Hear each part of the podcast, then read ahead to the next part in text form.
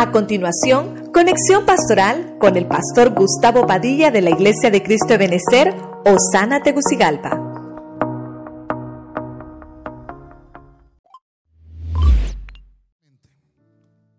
Hablamos de lo que es extraviar a los escogidos. Número uno, la doctrina. Una doctrina no salva, pero una falsa doctrina puede perder a un, a un escogido. ¿Cómo lo pierde? Pues los, los, desvía de la fe. Los desvía de la fe. Ya no empieza a creer, eh, eh, eh, porque la fe es la certeza de lo que se espera, la convicción de lo que no se ve, sino que lo hace creer en lo que ve. Eso es desviarlo. Número dos, la ventana de Overton. Lastimosamente el tema es tan grande, ¿verdad? Que no lo podemos ver en su totalidad, pero es un adoctrinamiento social donde lo impensable lo hace pensable.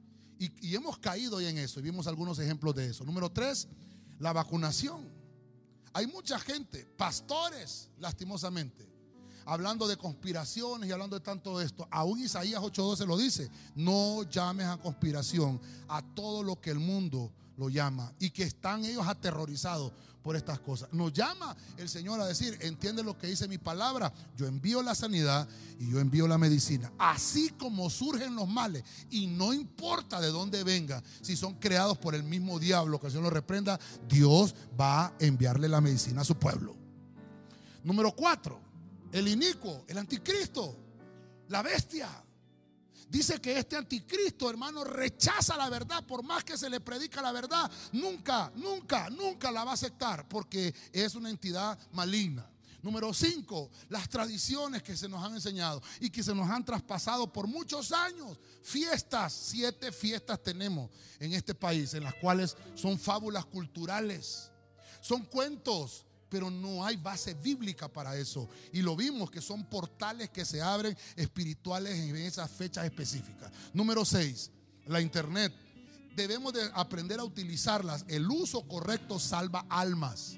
El uso correcto orando a través de las redes virtuales, la gente hasta se sana.